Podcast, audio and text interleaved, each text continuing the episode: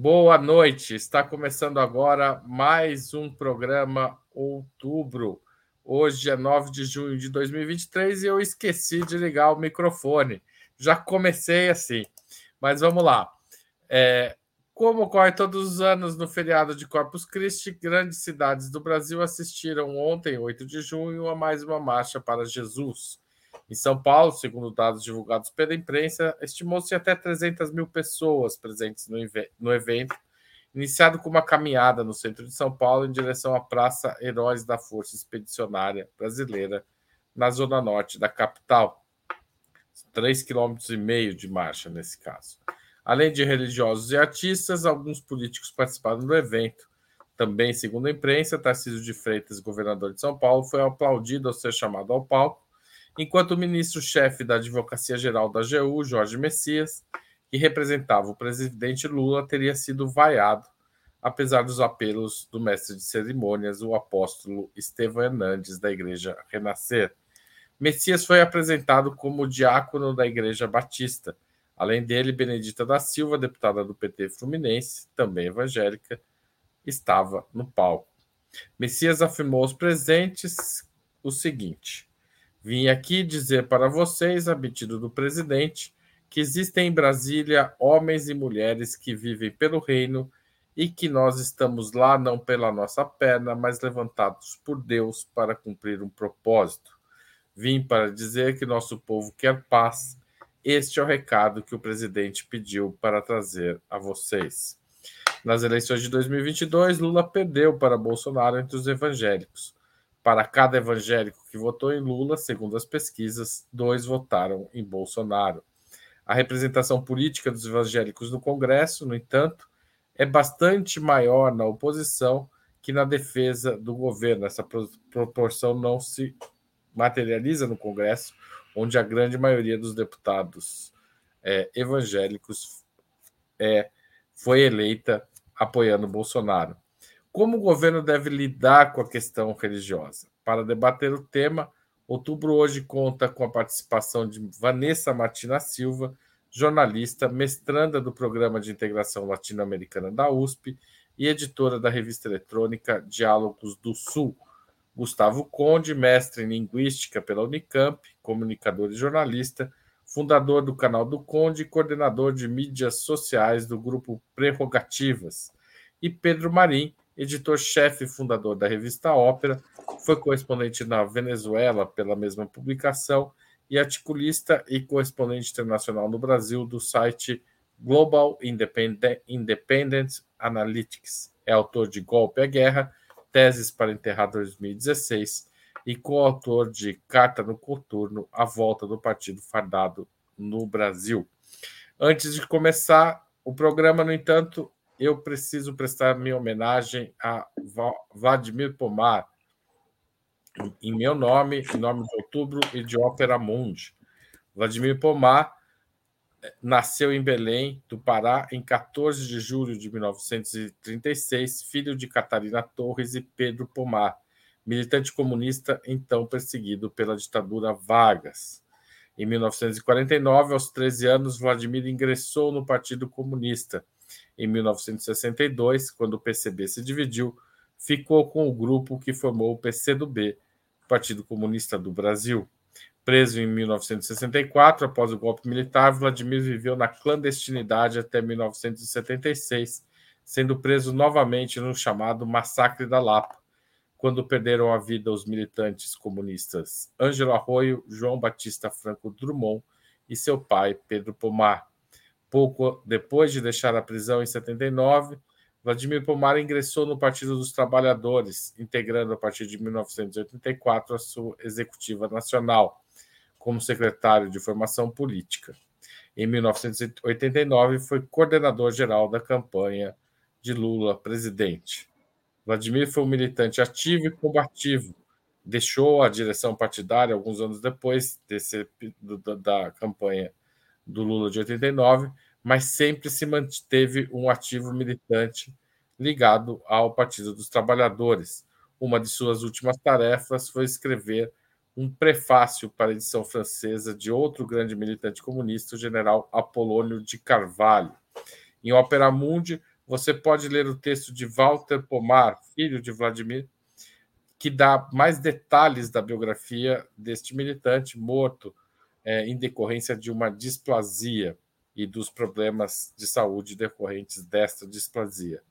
E também, neste texto, Walter transcreve o que Vladimir escreveu sobre Apolônio no prefácio finalizado em março de 2023. Em nome de Opera Mundi, eu agradeço os três convidados e deixo aqui esse registro. Vamos à primeira pergunta da noite. Os evangélicos foram e ainda são uma das forças do bolsonarismo e de seus herdeiros.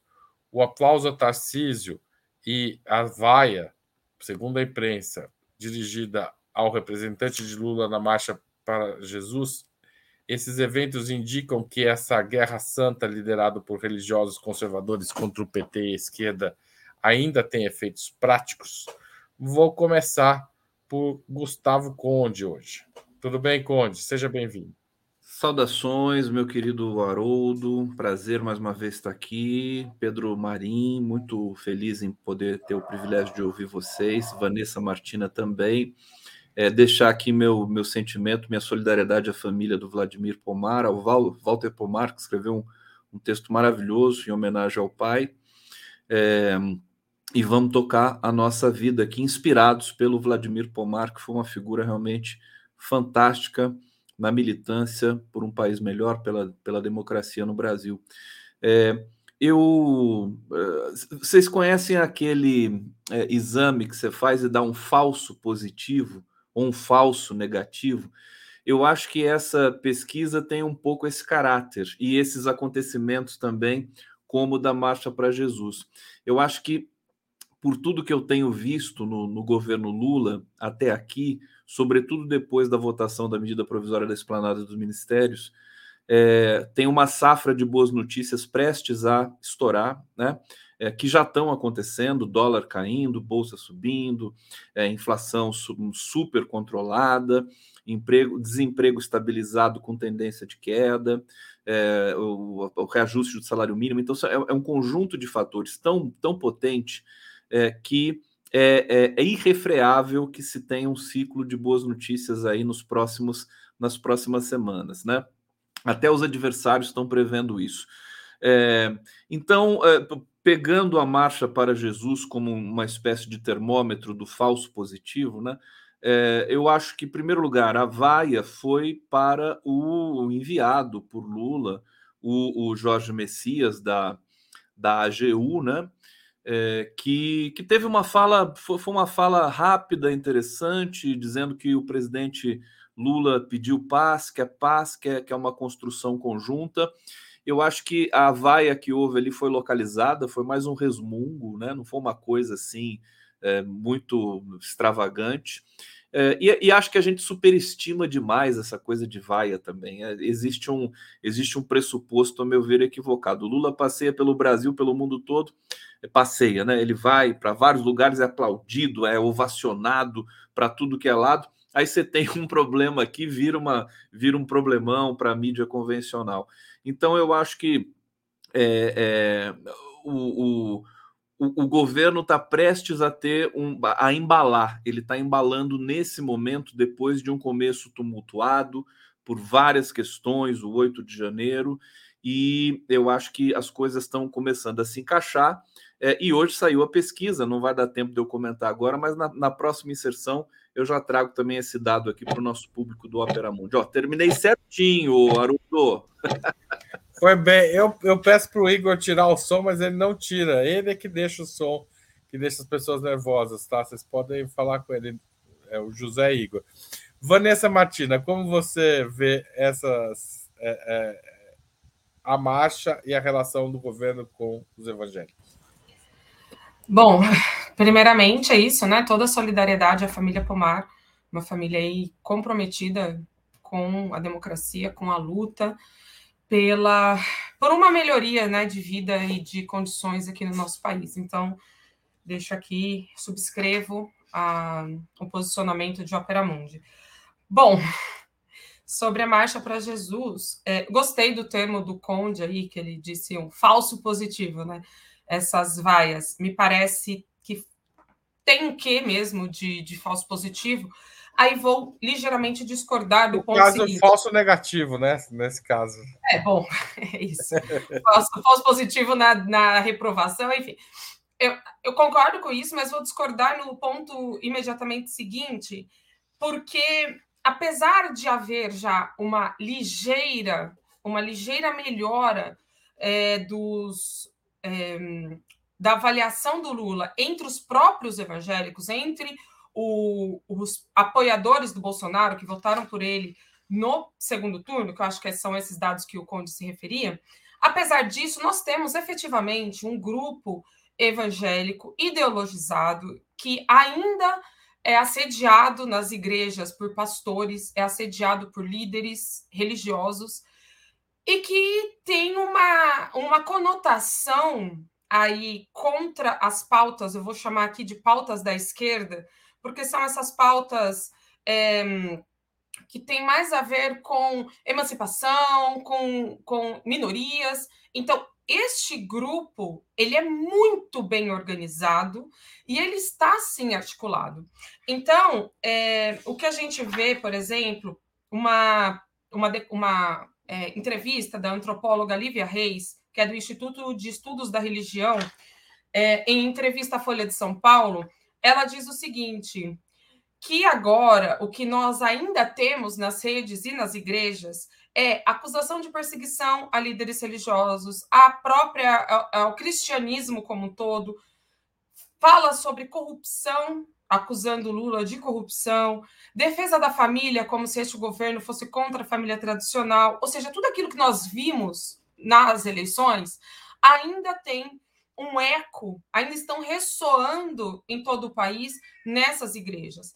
Então, ainda é muito cedo para que a gente veja essa maré virar, vamos chamar assim, para que a gente veja essa mudança neste grupo, que é um grupo muito ideologizado e que tem uma, um comando muito forte. Então, nós também vimos durante as eleições que muitos evangélicos que queriam votar em Lula, às vezes saíram da igreja temporariamente porque os pastores incitavam o voto a Bolsonaro. Mas o que a maioria das pessoas aceitam o pastor como uma figura de autoridade. Portanto, creio que demoraremos ainda um tanto para que esse efeito Lula que o Conde citava, que ele é, se espraie pelo país e a gente veja refluir essas vaias e essa coisa completamente ligada à religião e política. Desculpa, me estendi. Pedro Marim. Bom, boa noite, Haroldo, boa noite, Vanessa, boa noite, Conde, e todos e todas que estão é, acompanhando outubro. É, também quero aqui me solidarizar com a família Pomar. É, enfim, é uma perda gigantesca, né? um grande lutador do Brasil, e, portanto, também subscrevo a homenagem do Opera Mundi, e digo aqui, é, Vladimir presente e também Pedro presente, né? É, bom, eu acho, é, vai ser interessante o debate aqui, porque eu acho que as posições vão ser bem heterogêneas.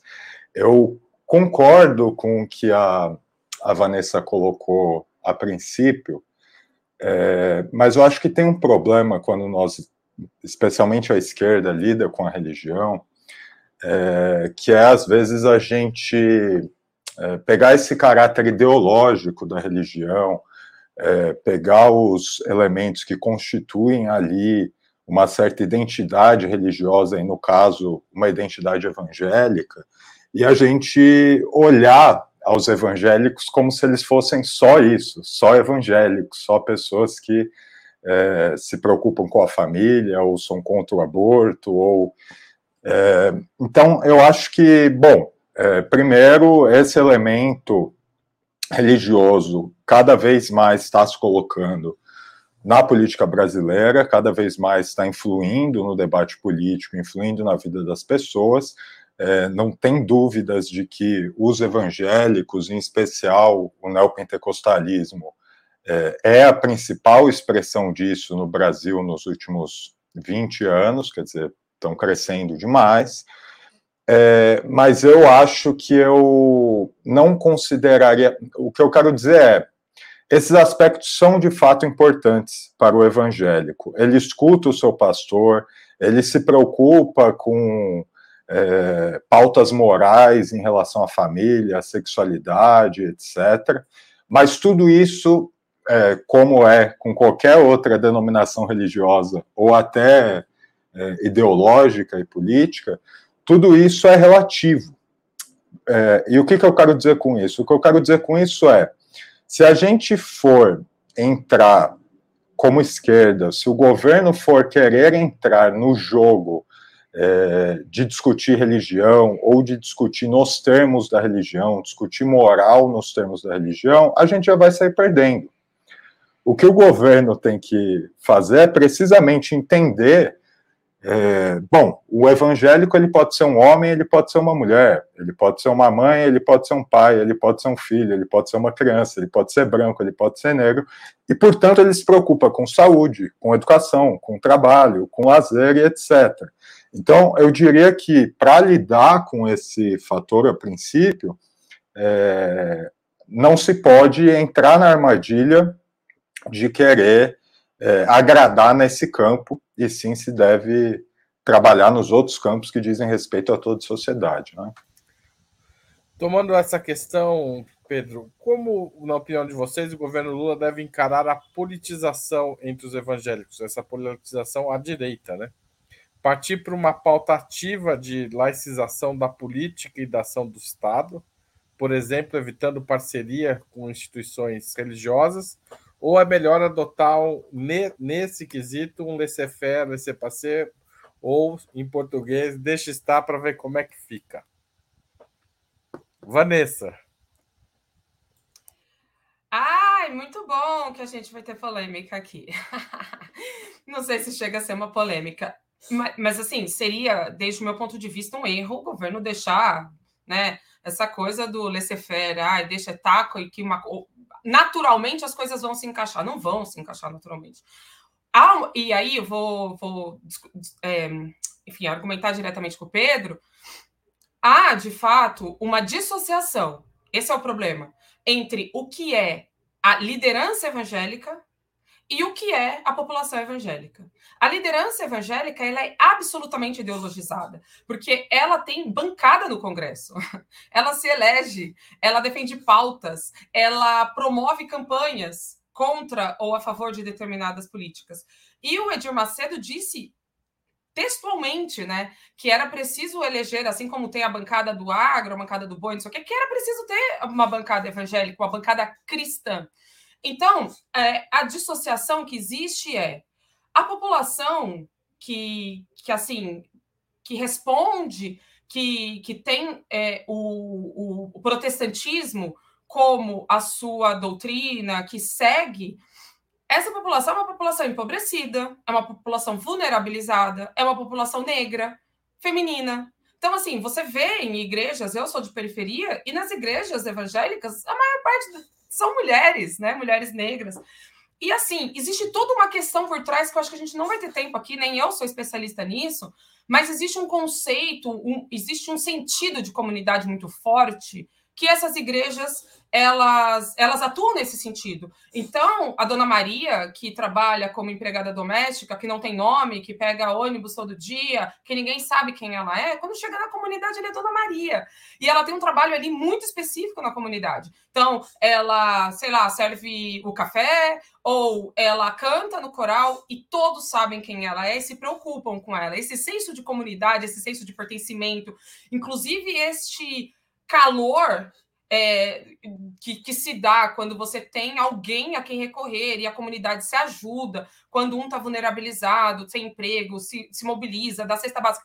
Isso tudo é um sentido de comunidade muito perto do que o cristianismo, o catolicismo, perdão, pregava lá na teologia da libertação, comunidade, é, amor ao próximo, se ajudar. Mas isso é totalmente dissociado dos líderes políticos que estão fazendo essa disputa ideológica. Logo, não é possível dissociar a questão do protestantismo com a disputa ideológica, porque os líderes, né?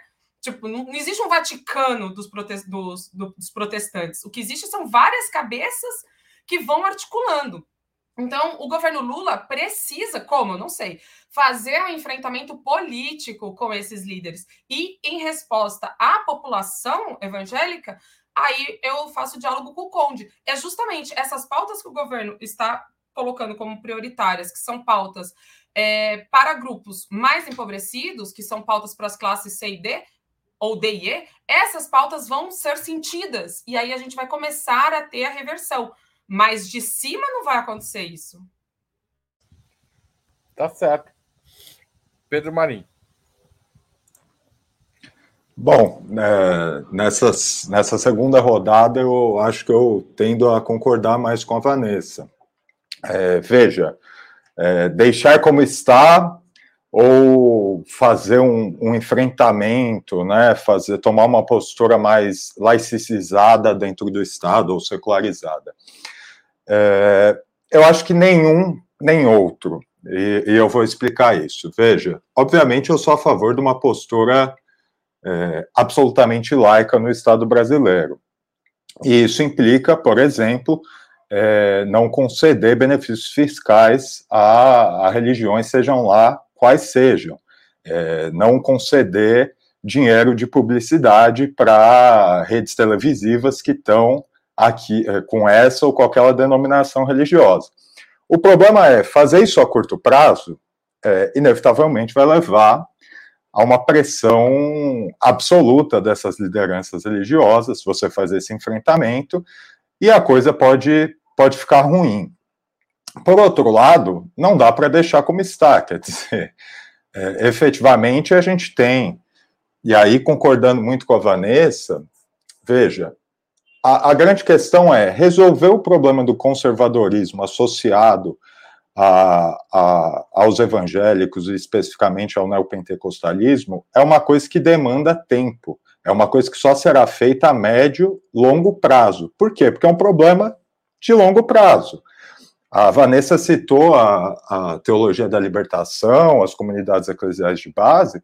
Um dos fatores que levou à ascensão do, do evangelismo nas periferias do Brasil inteiro foi precisamente o, esvazi, o esvaziamento das SEPs das, das comunidades eclesiais de base, associado a um certo abandono é, do trabalho de base nesses espaços. Então, veja, qual que é a questão para mim? A questão é, as lideranças dessas igrejas, efetivamente, não dá para bater de frente. Agora, o que dá para fazer é corroer o poder dessas lideranças. E para fazer isso, você tem que é, dar resposta precisamente às bases dessa igreja. E é nesse sentido que eu digo que talvez a questão seja menos ideológica, precisamente no sentido de que, veja, é, qual é uma das formas de combater eventual conservadorismo entre as bases evangélicas? O Bolsa Família, sem dúvidas. É, quais são exemplos mais importantes ainda e a médio prazo em termos de projeto mesmo? Você colocar biblioteca nas periferias, você ter coisas para fazer nas periferias que não seja ficar em frente ao bar ou ficar em frente a uma, a uma adega ou ir para a igreja. Então, é, para mim, me parece que o governo tem que apostar nesse tipo de postura, uma postura, sim, é, mais laica, mas mais ativamente social, para resolver o problema é, do conservadorismo e da religião. Gustavo Conde. Vamos lá, olha, é, é, eu, eu acho que essa, essa leitura do, da, do, do segmento evangélico, que eu acho que o, o o Pedro postulou aqui, da heterogeneidade, né? Porque se a gente olhar os evangélicos como uma camada homogênea, a gente vai errar todos os prognósticos, né? Eu acho que o governo pode ser. Eu gosto muito dessa ideia, adorei aqui, é, do deixa estar para ver como é que fica. Aliás, conhecendo o PT, Partido dos Trabalhadores, o próprio Lula, é, eles são avessos a qualquer tipo de uso de religião para ter algum tipo de vantagem. Nem na comunicação de um passado recente do PT, porque a atual é, é, é meio que inexistente, mas a, a, comunicação, publicidade, o marketing das campanhas, né? Isso foi utilizado pelo. O, o Lula recusou ir ao Círio de Nazaré, é, é, porque ele não quer ser associado, não quer ser lido como alguém que se aproveita do, do da fé das pessoas para obter ganhos políticos. Vamos lembrar que o Bolsonaro foi se, foi se batizar no Rio Jordão, inclusive com um, um, um pastor que foi preso depois, o pastor Everaldo, né? Não sei se ele está preso ainda se ele já foi solto, mas é só para ganhar aderência entre os evangélicos, porque ele é católico, né? Então isso aí é uma, é, é uma canalice, vamos dizer assim, para usar uma palavra bastante é, pedagógica e clara, né?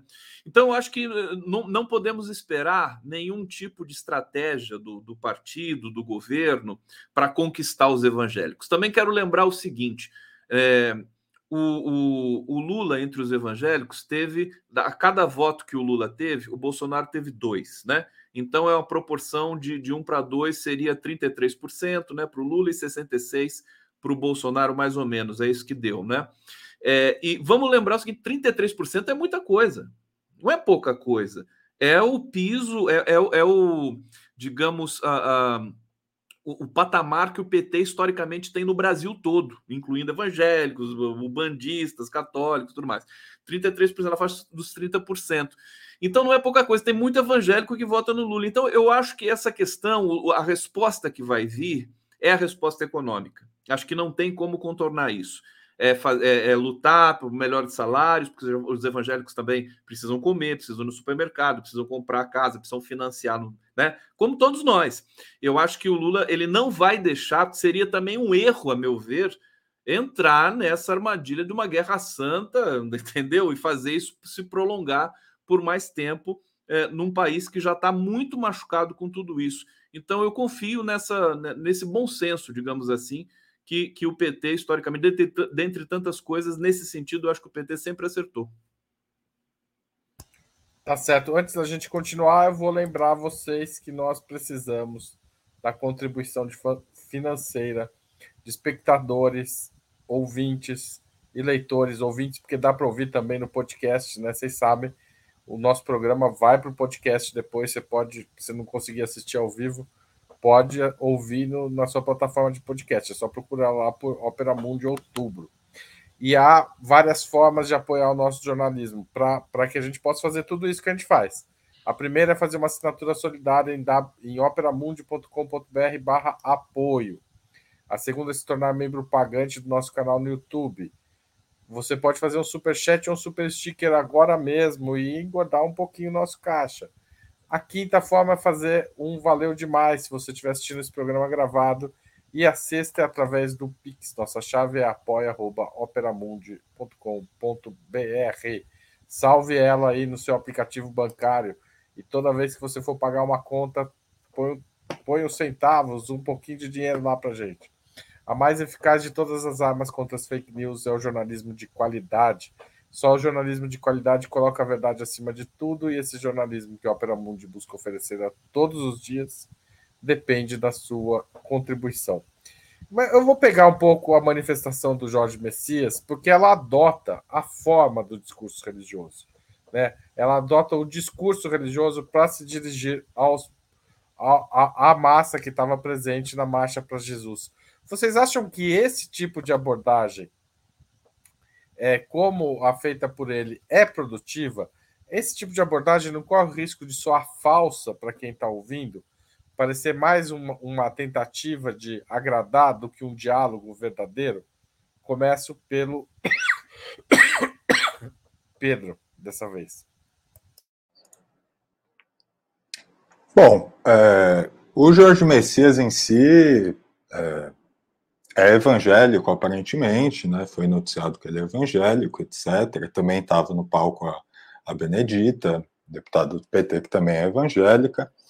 É, mas, sim, como um enviado do Lula, que foi como ele se colocou ali, como um representante do governo, como um emissário que veio trazer uma mensagem do presidente, é, no geral, eu acho muito ruim isso. Eu acho muito ruim é, trazer esse tipo de mensagem num, numa forma religiosa, é, como se o Lula fosse é, fazer um tipo de adesismo a, ao discurso religioso ali, e como se.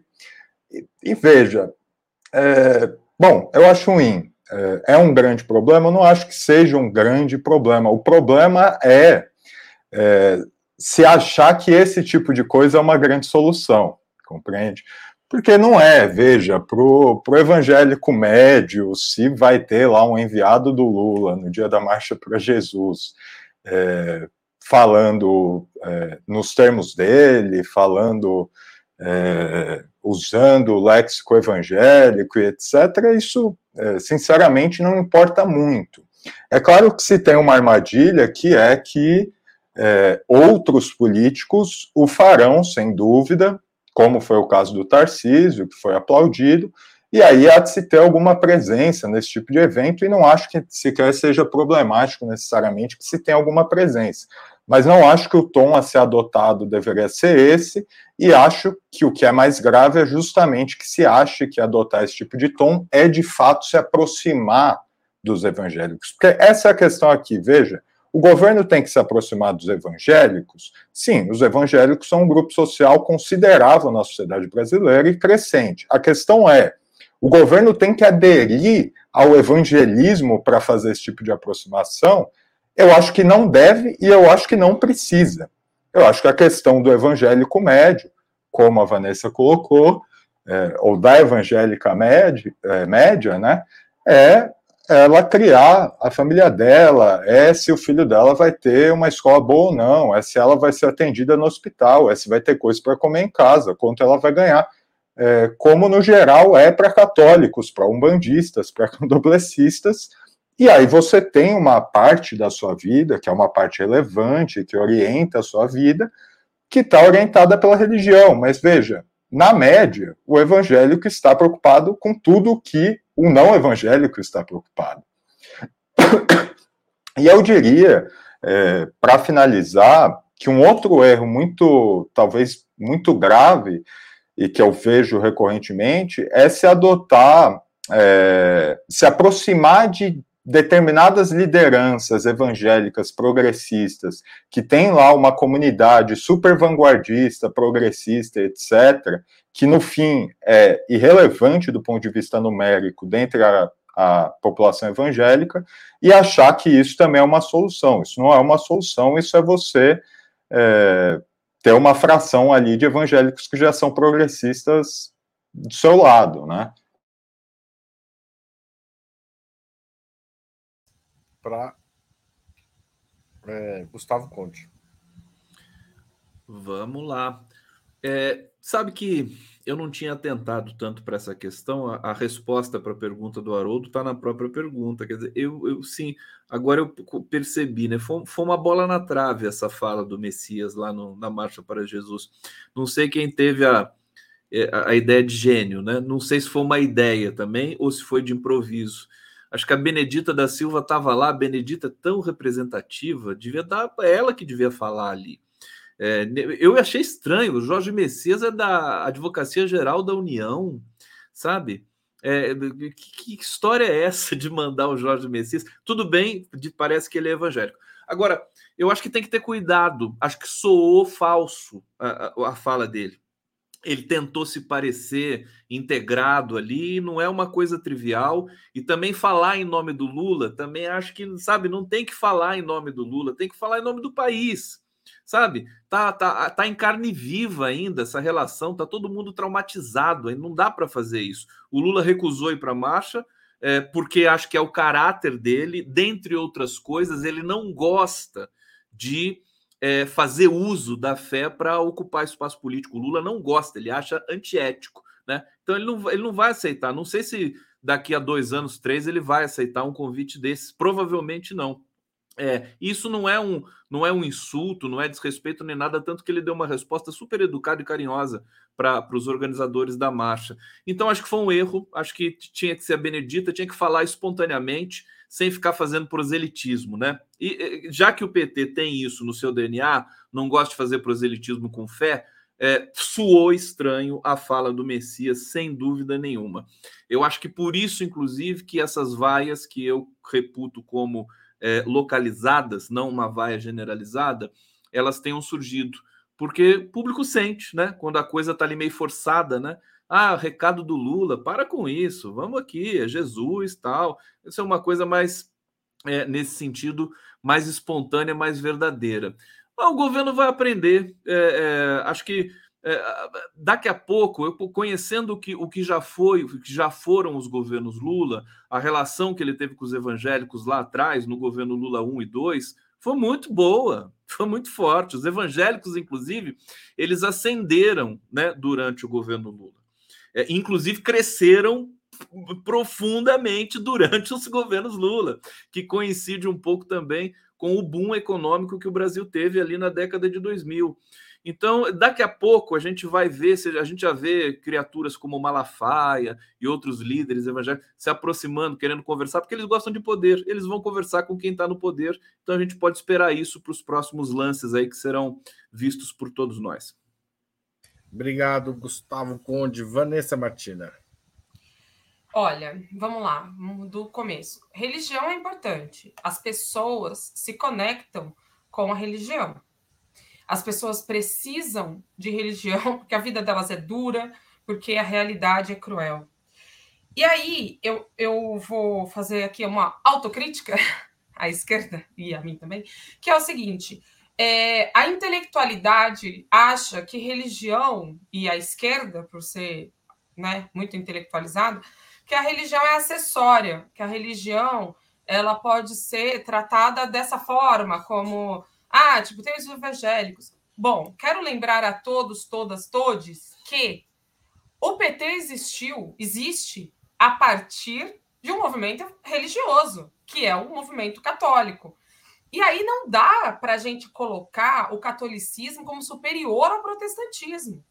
Que muitas vezes acontece isso. Ah, porque as comunidades eclesiais de base que eram boas, agora é o movimento do é, né, desse neopentecostalismo, teologia da prosperidade. Gente, pelo amor de Deus, quem é pobre não quer continuar pobre. Quer prosperar, quer ter carro, quer viver, quer, quer viajar, quer fazer coisas. E o próprio governo Lula 1 e 2 incentivou esse tipo de coisa. Incentivou que o pobre sonhasse, que o pobre tivesse perspectivas, não é? Então, a teologia da prosperidade, que é algo nascida nos Estados Unidos e que a gente pode, de certa forma, considerar parte de uma guerra cultural, sim, mas isso é, vem de um movimento que, obviamente, tem muito respaldo na sociedade. As comunidades é, empobrecidas, as comunidades periféricas, elas super é, aderem a isso. Por quê? Porque ninguém quer ser pobre, que, como dizem aí, que é uma anedota, né? Quem gosta de pobre é cientista social. Pobre não gosta de pobre. o que o pobre quer é sair da favela, o que o pobre quer é ter um carro, o que o pobre quer é se deixar de ser pobre, é ganhar um salário que o torne classe média, certo? Então, o chavismo, e assim, se tem algo que eu amo na minha vida, é o chavismo. O chavismo, o presidente Hugo Chávez da Venezuela, ele dizia: estamos fazendo uma revolução socialista, uma revolução do século XXI, cristã. Por quê? Porque a comunidade, a população venezuelana é uma das mais conservadoras e católicas da América Latina, muito fortemente conservadora. Então, assim, o PT pode fazer guerra cultural, pode fazer o que quiser, pode falar o que quiser, mas o Lula não, porque o Lula não é o presidente da esquerda, o Lula é o presidente dos brasileiros. E os brasileiros são católicos evangélicos, são em sua maioria cristã. Logo, ele sim precisa dialogar com essa população, precisa ter políticas para essa população, precisa entender essa população, porque ele não está fazendo guerra cultural com a sua própria população. Mas os partidos de esquerda, sim, estão em guerra. É uma guerra cultural, como bem colocou aí o Denilson Feitosa aqui no nosso chat. Estamos vivendo um momento de guerra cultural. Stedley, João Pedro Stedley, deu uma entrevista recente, está no canal da Diálogos do Sul, uma entrevista para canais da mídia alternativa latino-americana, em que ele fala: o MST mudou. Hoje nós temos uma disputa cultural para travar, e não uma disputa por terra, por ocupar, etc. É ocupar corações e mentes, para ser aí mais poética. Tá certo. Já que o tema é esse, eu pergunto se é possível conciliar o desejo de reconquistar o público evangélico com a defesa de pautas historicamente progressistas, como a defesa do aborto e dos direitos das pessoas LGBTQIA. Aliás, o governo não deveria buscar, em alguma medida, também repolitizar a parada do orgulho LGBT que acontece no próximo domingo? Conde, você começa essa. É, eu, quando vi essa questão, né, anteriormente, a gente recebe esse roteiro aí super, super bem estruturado pelo Haroldo, pelo Opera Mundi.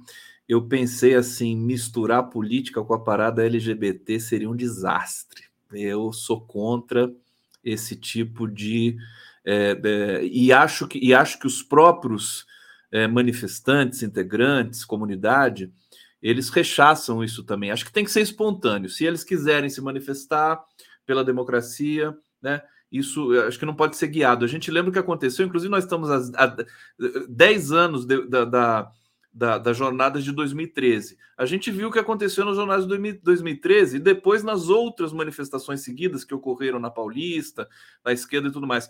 Quando chegava um político ali, ele, ele era rechaçado. Ninguém queria, nem de direita nem de esquerda. É um pouco a coisa da negação da política, mas eu acho que também o país quer respirar, quer, quer sair um pouco desse, sabe, desse, dessa coisa sempre comício, sempre né, propaganda política, voto, aquela coisa toda, isso cai mal, né? Então acho que tanto a Marcha para Jesus quanto a, a, a, a, essa manifestação LGBTQIA+, aí, a, como é que é o nome da manifestação? Acho que está aqui, deixa eu ver aqui. Parada, Parada do Orgulho LGBT, LGBT, que o Brasil produz uma das maiores, a maior do mundo, né? Já foi a maior do mundo, talvez eh, volte a ser agora o país mais eh, no, no, campo da liberdade e da democracia. Então, acho que o, a gente precisa ter é, o partido, um partido político, um governo, precisa se integrar à sociedade sem ser partido político o tempo todo. Então, por exemplo, a Glaze Hoffman pode ir na parada gay como cidadã, né? É, os outros, né? O Boulos, o PSOL, inclusive eles vão, a Marta Suplicy sempre foi, sabe? Sem misturar muito com essa coisa do proselitismo que cai mal, pega mal, as pessoas não gostam. É, agora, se o governo vai evitar essas pautas para ficar mais bem na fita com os evangélicos, duvido. Duvido. Isso seria contradizer toda a história do Partido dos Trabalhadores, da esquerda e das pautas que são globais, né? Meio ambiente e tal. Então não pode. Tem que, tem que andar na corda bamba. É o risco de viver, como diria Guimarães Rosa, que o Haroldo conhece tão bem, né? Editor que é, é viver é perigoso. Você tem que você tem que transitar. Eu acho que o Lula tem essa capacidade de, de levar essas contradições democraticamente né, no discurso dele ele é aplaudido, os evangélicos aplaudem quando ele passa por lá, ele passa, ele vai lançar um programa e tudo mais. Então tem que aproveitar esse capital político, né? A persona do Lula que está em, tá em alta. Né? Vocês vão ver essa pesquisa que saiu agora, acabei nem falando da pesquisa, mas é, o Lula está com 37% de aprovação, somando aprovação e, e aprovação regular, né? Ótimo, bom e regular, você tem 70% né, é, é, é muito significativo. E você tem 41% daqueles que votaram no Bolsonaro já é, aceitando o governo Lula. Então as coisas mudam rapidamente. Política é dinâmica, vida é dinâmica. As, as pessoas estão se reposicionando. Acho que a gente tem nesse, nesse princípio. Espero não parecer muito otimista aqui, porque eu sei que a esquerda não gosta disso. Enfim. Não gosta de otimismo? A esquerda não gosta de otimismo? Pô? Não gosta. Eu acho. Eu sempre que eu sempre que eu pareço assim que digo que as coisas vão dar certo, eu recebo uns uns é, como é que se diz rabo de arraia. Não, não. Vamos, vamos lá, Vanessa. Eu sou do time pessimista. é, eu, eu, assim, tem que retomar a politização da parada LGBTQIA+, óbvio, para mim é óbvio. Por quê? Porque são os grupos que estão sob assédio, sob violência, sob perseguição durante os últimos seis anos, desde o governo Temer. Então, é, é assim, a população trans, por exemplo, que é aí a que mais no Brasil, a população trans tem um índice de mortalidade dos maiores do mundo, se não é o maior do mundo. Eu creio que é o maior do mundo, inclusive. Então, não politizar e querer que um, a parada LGBT, QIA, e tem outras siglas aí que eu não sei, mas querer que isso se Não torne... partidarizar, desculpa, só, só ah, Não, não partidarizar, eu concordo porque querer que ela se torne uma, um grande festival, né? Porra, a gente já tem um monte de festival por aí, festival um monte. Mas essa parada é uma parada para pedir direitos, para se colocar na sociedade, para dizer, ou oh, nós existimos, nós resistimos e nós queremos políticas. E tem uma função essencial, me parece, de lutar por políticas é, públicas para essa população, inclusive fazendo, de certa forma, um contraponto. Veja, um contraponto não é uma antagonização, não é se colocar é, de uma maneira bélica até contra, mas a parada LGBT existe, inclusive, como um contraponto à Marcha para Jesus, que é algo, uh, digamos, muito, muito conservador. Historicamente foi meio contrário, né? A parada começou a antes. Parada, é, exatamente. Mas existe esse contraponto, não uma antagonização. Mas a parada, eu só vou fazer um, um parênteses, porque é, a parada, no começo, ela era muito pequena, mas extremamente politizada. Né? Foi no crescimento dela que ela. Que, como eu tenho mais cabelo branco que todos vocês juntos, então, é, eu lembro disso. É né? porque eu pinto o meu. A showminização, a showminização, como é que chama isso? Enfim, tornar tudo um show, um show, é um grande problema, porque é isso, você despolitiza. Agora, a parada, ela tem que sim ser política, ela tem que sim trazer as pautas que são urgentes pra, é, pra, para o grupo LGBT. Beleza, ah, aí a pergunta passa por é, existe como o governo conciliar a, as pautas progressistas? E aí, progressistas, a gente vai entender o quê? O conservadorismo é manter a sociedade como está. Então, manter, uh, sei lá, a família tradicional brasileira, só existe casamento entre homem e mulher, etc. Isso é conservador. Manter. Progressismo, nesse sentido aí que eu estou tratando, é você tentar avançar nessas pautas e você trazer outros elementos, como uma família pode ser concebida tendo duas mulheres, dois homens, enfim. N, N, N formas de se constituir uma família. Então, o governo pode fazer esse contraponto e pode trazer é, essas pautas, mesmo tentando se conciliar e tentando trazer o público evangélico? Obviamente, e é isso que tem que fazer. Não me perguntem os caminhos, porque eu sou jornalista e não sou política. Então, eu não estou em nenhum ministério, não tenho como apontar as saídas. Mas isso é urgente e necessário, porque nem só de evangélicos e de conservadores vive esse governo. E ele também precisa responder à sua base, que é uma base progressista, que é uma base que quer avanço nessas políticas. Então, assim, é, são elementos que tem que se contrabalancear e que tem que avançar nas duas frentes. Como? Aí é outro, é outro setor. Aí vamos ver se o Pedro chega lá. Vamos lá, Pedro. Bom, a gente passou aqui as, as últimas perguntas discutindo a relação do governo e do Lula com os evangélicos, né? E agora a gente chega numa pergunta é, em relação a, a uma possível contradição, e uma contradição de fato, eu diria até, entre é, enfim, determinadas pautas progressistas, é, especificamente em relação à população LGBTQIA+, e, é, e os evangélicos, né? Como balancear isso?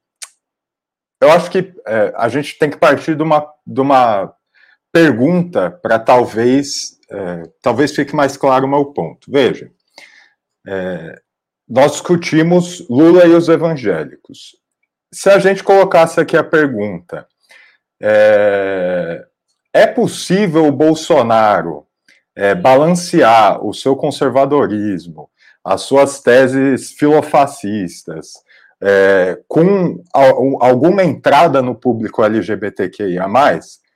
Veja, fundamentalmente não. não, tem como, não tem como fazer isso. A questão é: ou seja, não se pode abandonar aquilo que de fato compõe o que é, o que você é como força política. Nesse sentido, o governo abandonar essas pautas para fazer algum tipo de aceno à comunidade evangélica, primeiro que eu acho é, eu acho desnecessário e segundo eu acho um erro é, seria um erro perigosíssimo, porque efetivamente é você trocar uma pauta histórica sua para fazer ali um jogo de, de cena momentâneo. Talvez é o tipo de coisa que se faça em, em, em, momentos de disputa eleitoral, mais ou menos, e mesmo assim é uma, é uma postura perigosa.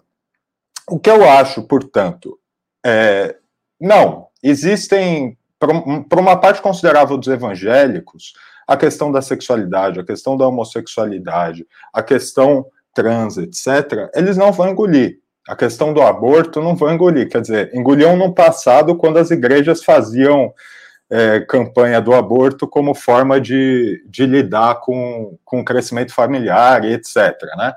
É, mas não vão engolir. Então, ah, então o governo não vai ter contato com os evangélicos? Não, vai ter em outras frentes. Vai ter contato pelo Bolsa Família, vai ter contato colocando, melhorando os bairros, vai ter contato em outras pautas.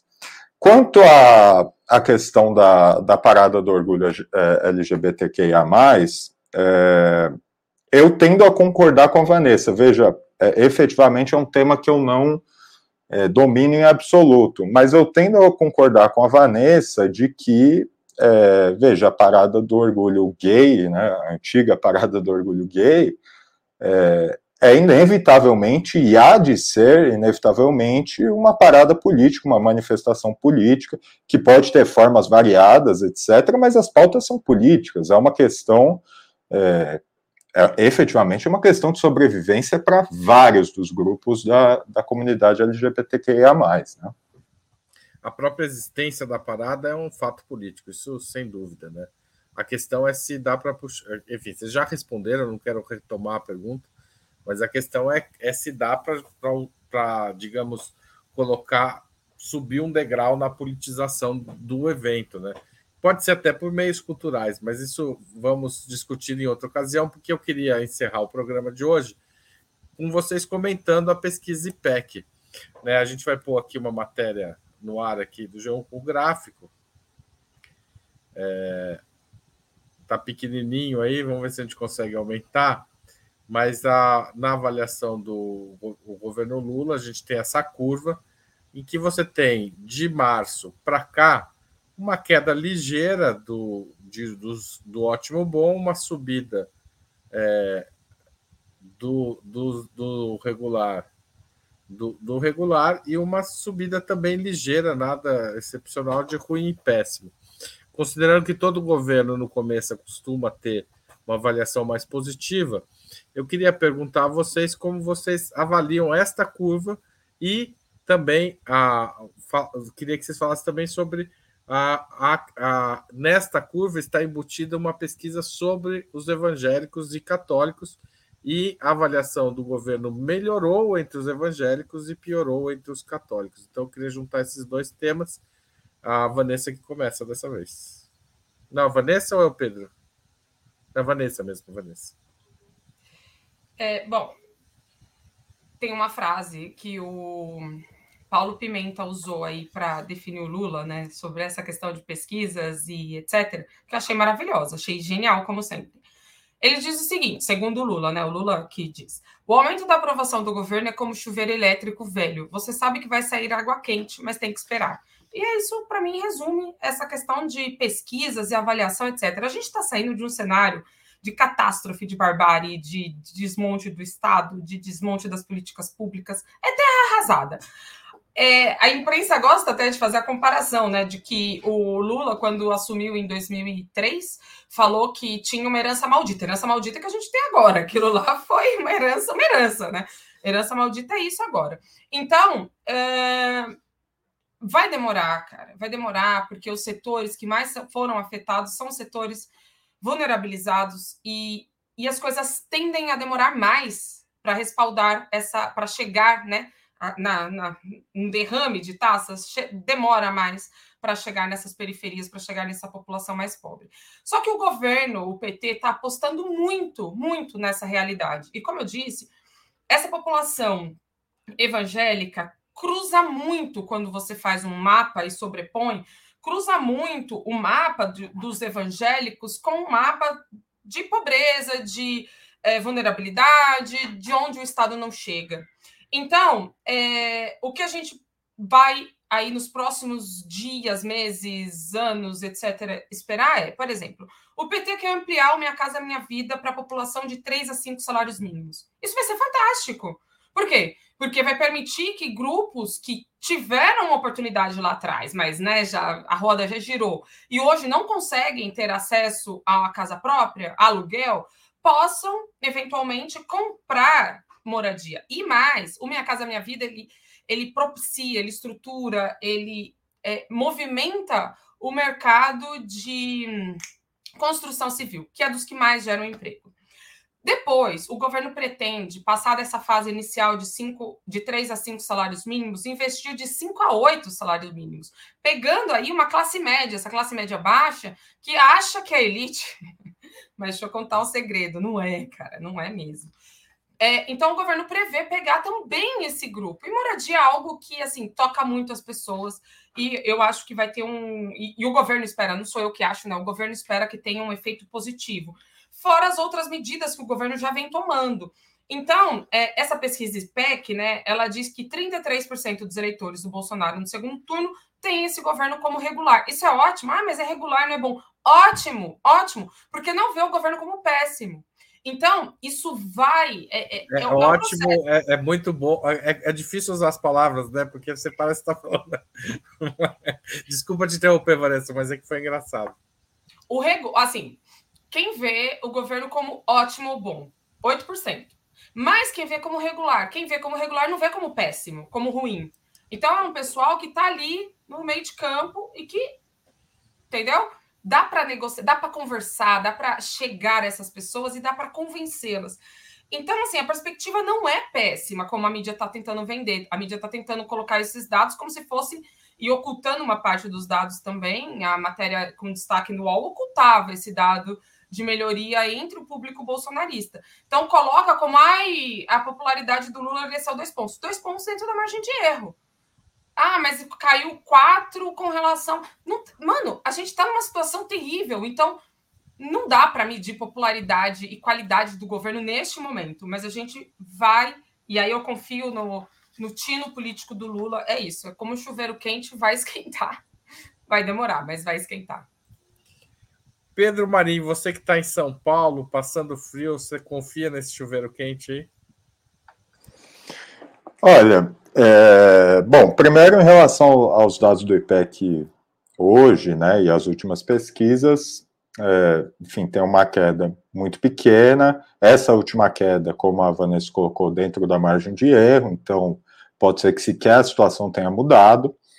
É, e a gente tem pontos muito bons é, como a Vanessa colocou, essa questão do, dos eleitores do Bolsonaro, quer dizer, você tem 41% de pessoas que votaram no outro candidato, com as características específicas que esse candidato tinha, e que a base dele tem. É, 41% dessas pessoas reconhecendo o governo como regular, de fato, é ótimo, né? É, e tem pontos interessantes como é, uma, uma recuperação do Lula entre os evangélicos. A última pesquisa estava dando 24% de ótimo bom, e agora dá 29%, se eu não estou enganado. É, o que eu acho que demonstra um pouco o que eu estava dizendo. Veja, é, por que, que teve essa alteração em relação aos evangélicos especificamente, é, sendo que a gente sabe, até como a Vanessa colocou, que as campanhas em torno da, do, da, da destruição da família, de não sei o que, de blá blá blá que o governo vai fazer, não pararam. Porque a situação econômica, muito por conta da, da recomposição do Bolsa Família, é, melhorou para muitos dos evangélicos. Portanto, as pessoas justamente não avaliam as coisas simplesmente por um prisma, né? É, no entanto, eu acho que o meu prognóstico, a minha visão futura é um pouco mais pessimista, porque vejam, é verdade que a gente está num cenário muito tensionado, mas a gente teve, a gente teve uma vitória é, nas eleições. O Lula entra em 8 de janeiro tendo conseguido fazer a reforma ministerial, tendo conseguido aprovar é, a PEC para justamente recompor os direitos sociais, para não travar, né, na verdade, os direitos sociais. E a gente tem o 8 de janeiro, que, assim, é, foi uma oportunidade perdida. Então, veja, o que me parece é, era para aprovação estar tá subindo, não descendo. A gente tinha condições de ter isso. O desenrola que o Haddad anunciou essa semana é, já dava para ter saído há muito tempo e já teria tido um impacto grande na popularidade do governo. A questão do arcabouço fiscal não precisava ter saído tal como saiu. É, aliás, não precisava nem ter saído quando saiu, né? O governo não está tensionando com, com o senhor Arthur Lira ainda como devia, não está mobilizando a classe trabalhadora. O aumento do salário mínimo, que foi levado até maio. Veja, se eu estou no governo, me cai o 8 de janeiro no colo, eu faço tudo o que eu puder fazer para aumentar a popularidade, exploro o 8 de janeiro até o fim contra os meus inimigos, e era para o Lula estar é, tá muito melhor. Então, é, finalizando aqui, eu me perdi até por conta da ausência do relógio. Eu, eu sou dos que gostam do reloginho, Haroldo. É, mas eu acho que o governo deveria estar melhor em popularidade. Eu acho que essa popularidade poderia estar subindo e não caindo muito lentamente. E eu acho que a situação à frente tende a piorar, pelo menos nesse ano e é, em boa parte do ano que vem. Depois disso, talvez melhore. Mas veja, com arcabouço esse ano e o ano que vem estão realmente bastante comprometidos. Conde, tá aí o puro suco do pessimismo. Tá aí, inclusive meu computador ficou tão assustado com esse pessimismo que até, até desligou aqui, até apagou. Eu peço desculpas. Mas... Pedro botando terror aqui. Mas deu tempo de, de voltar para até para me despedir aqui, para falar brevemente. É, enfim, acho que um debate excelente aqui, várias, várias visões, é super importante a gente, inclusive, divergir mesmo, e tá, isso, isso para mim é fundamental. É, essa pesquisa, eu queria destacar uma coisa: essa pesquisa foi feita entre, os, entre o dia 1 de junho e 5. Quer dizer, ela já é velha. É impressionante. Eu não sei como é que o IPEC tem a, a a, a, coragem de publicar uma pesquisa no dia 9, sabe? Depois de quatro dias de, de coleta, quer dizer, depois de quase dez dias, eles costumam fazer isso mesmo quando não está na época de eleição. Quando está na época de eleição, eles fazem no dia. Por que, que eu estou dizendo isso? Porque no dia 1 de junho foi o dia crítico em que o Lula ficou naquele embate feroz com Arthur Lira. Isso repercutiu muito né, é, é, no país todo e no dia o dia da aprovação da, da MP lá da esplanada dos ministérios. Foi um, foi o dia mais tenso, politicamente falando, do governo até aqui. Então, acho que a, essa pesquisa captou esse momento, assim, na, em certos segmentos, né? É, e dizer o seguinte: é, é, é o, o, o, início do governo, ninguém inicia um governo com é, é, aprovação lá no topo, não existe isso. Acho que o Lula está é, o governo está caminhando, ele caminha para, acho que para fazer a mesma performance é, do, do, Lula 2, do Lula 1, mais ou menos. Acho que é o estilo de, de performance do Lula, de subir a, a popularidade à medida que o governo vai avançando, em função de, desses debates que vão transcorrendo também. E os dados são positivos. Esse dado de eleitores do Bolsonaro que já estão aceitando Lula, é, é, essa estabilidade, quer dizer, se você somar ótimo e bom com regular, dá 70%. Eu tinha dito isso aqui antes, né? Então, acho que é uma pesquisa que, que. Agora, o governo não pode ficar comemorando pesquisa, e nem nós, né? A gente tem que tirar dali, tem que tirar as conclusões para ver correções de rumo e, e seguir, né? é, é, com muito cuidado, porque o Brasil realmente a gente percebe é um país que é vocacionado para dar golpe. Agora, que o Lula mostra que tem uma certa imunidade a golpe impressionante, ele tem. Ele negocia, ele conversa, ele não tem preconceito. E eu acho que isso é o grande ativo que ele tem nesse momento. Meu querido Haroldo. Haroldo, me permite que... uma parte. Eu, eu, permito, só queria dizer que durante a fala do Conde, como o relógio estava errado, eu restituí o tempo dele não é, sei se ele notou. Tem que Vanessa. garantir o tempo da fala do amigo Conde. Não pode aí suprimir a fala é. do. Não, só, só uma, uma, uma questão muito rápida. É que as pesquisas de redes sociais, mapeamento de redes sociais, de grupos de WhatsApp, de Telegram e de extrema-direita, etc., etc., tem mostrado um descenso brutal do bolsonarismo. Então, é, essa pesquisa, que é uma pesquisa, provavelmente, eu não vi os dados da pesquisa, né, como ela foi feita, mas provavelmente uma pesquisa presencial, ainda não pode não estar tá captando, porque tem né, um derrame também nessa questão da opinião pública. Mas, assim, o, o, o cenário não é tão caótico quanto essas pesquisas estão indicando. Inclusive, é, na, na conversa com João Pedro Stedley, indico para quem tiver interesse buscar no portal da Diálogos do Sul, ele fala que, por exemplo, com relação à CPI da, do, do MST, as pesquisas e mapeamento de redes que eles têm mostram que a opinião pública está totalmente a favor a eles, do tipo assim, 8 a, 8 a 1, parece, se não me engano, 8 a 2, uma coisa assim. Então, mesmo nas redes, já vai se sentindo essa mudança de humor, de espírito de tudo. É, o negócio do, do da, tá virando uma limonada com limão orgânico, né? A CPI do MST. Espero, esperamos que continue assim. É, gente, eu queria agradecer muito a vocês por essa hora de programa aqui neste meio de feriado. Acho que o, o debate foi excelente. Queria agradecer também as pessoas que fizeram, a Elizabeth Fernandes, o professor Agostinho Soares, que fizeram superchats, e, a, e o, vários membros do canal aqui que comentaram durante todo o programa. Foi um debate excelente, não só entre vocês, apesar das minhas perguntas, mas também com o nosso público. Obrigado e até a próxima, gente. Valeu!